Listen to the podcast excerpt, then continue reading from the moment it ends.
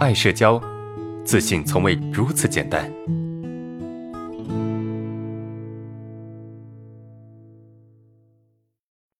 本案例来自爱社交学员匿名投稿。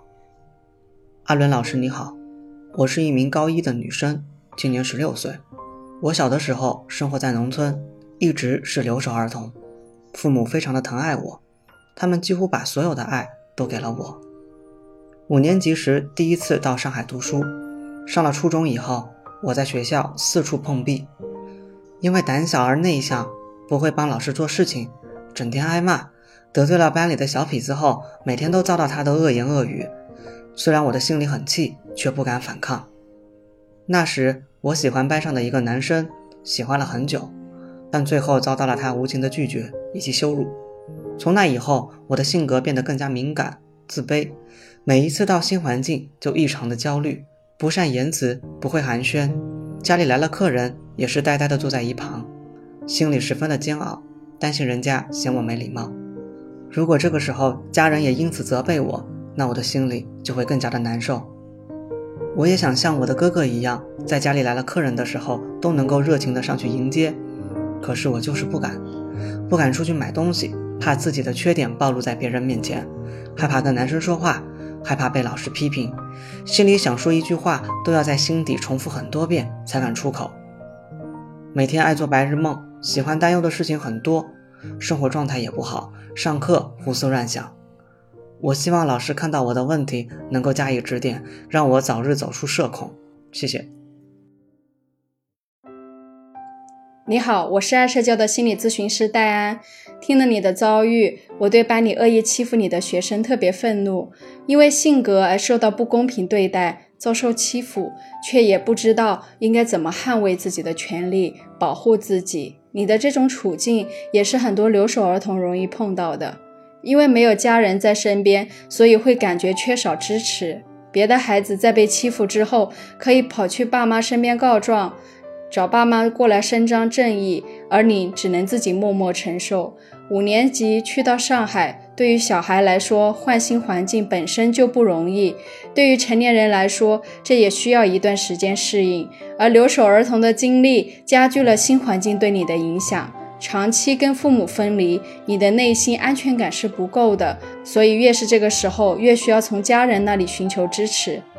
跟喜欢的男孩子表白，最终被无情拒绝，甚至遭受羞辱，这件事应该在你心里留下了不少创伤。孩子最早对爱的感受和认识都来自父母，当小孩渴望父母的爱而得不到的时候，就会产生创伤，固着在心里。跟那个男孩子表白被拒，勾起了你爱而不得的痛苦经历，尤其是被自己喜欢的男孩子羞辱，无疑是雪上加霜。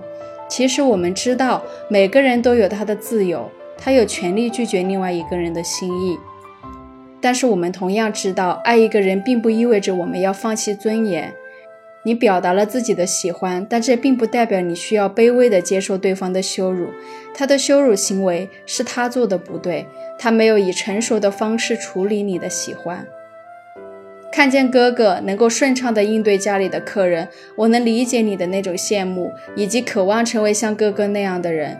你似乎希望自己可以变得热情、自信了，然后再去社交、接待客人。但其实我们知道，并不是我们变好了才能够去社交。社交这件事是可以在我们不够好的时候就开始做的。江疏影在一档节目《说出我的世界》中获得演讲冠军。她勇敢地讲出了自己社交恐惧的经历。她的原话是：“我所有的畏惧和封闭都是来源于我的不自信，因为社交恐惧症，所以我才害怕和人交流。但是越是害怕，越是恐惧，就越是不可能做好，也就越演越不自信了。我陷入了一种恶性的循环之中。”如果他因为社交恐惧就把自己封闭起来，那就永远不会有致我们终将逝去的青春。觉得自己我不够好，我不可以，有时候只是一种自我保护，因为这样就不用行动，就可以避免行动后受伤。但你也知道，这样下去你就永远也好不了，因为一个人没办法靠想象就变成社交达人。这里有三个建议：第一，正确认识现实。现实是存在一些不喜欢你、对你有恶意的人，但这并不代表你一无是处。每个人活着都有他的价值，而这个价值不由其他人决定，不由他们的评价决定，而在于你自己。只有你能够决定你自己的价值。第二，多从家人那里寻求支持。你的爸妈都很爱你，你也有一个哥哥作为榜样。到一个新的环境，如果能够有家人的支持，能缓解不少外界的刺激带来的压力。第三，突破自己的不合理信念。你并不会突然之间变得自信，在那之前需要大量的练习去改变现状。